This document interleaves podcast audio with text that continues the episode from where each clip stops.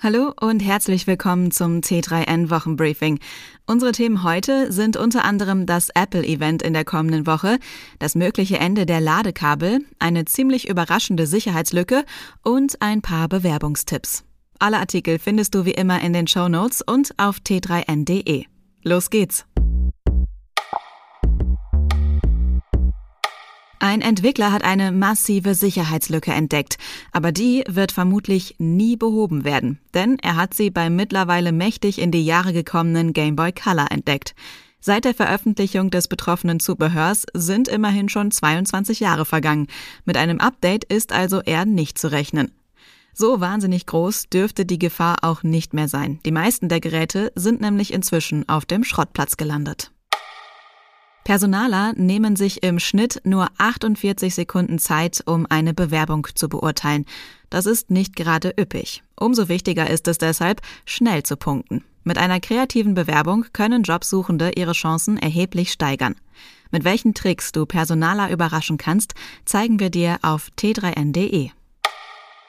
Es könnte bald Schluss sein mit Kabelsalat. Ladekabel gehören im digitalen Alltag zu den Gerätschaften, die eigentlich nur Ärger machen, weil sie entweder verschwunden sind, kaputt sind oder nicht passen.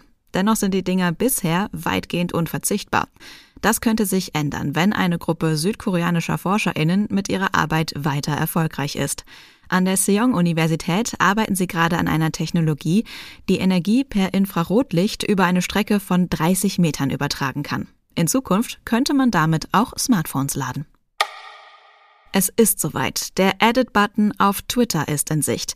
Die Plattform hat sich offenbar entschlossen, dem innigsten Wunsch der Community nach langen Jahren der Verweigerung doch noch nachzukommen. Zumindest ein kleines Stückchen.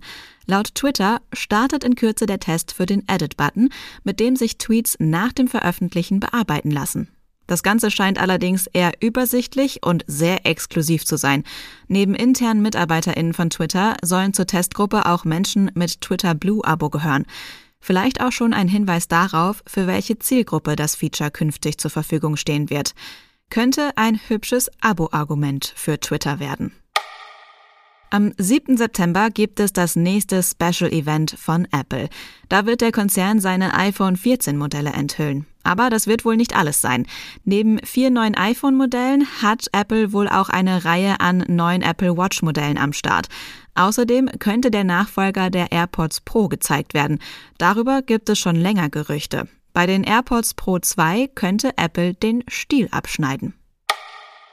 Das war das T3N Wochenbriefing. Komm gut in die nächste Woche und bis zum nächsten Mal.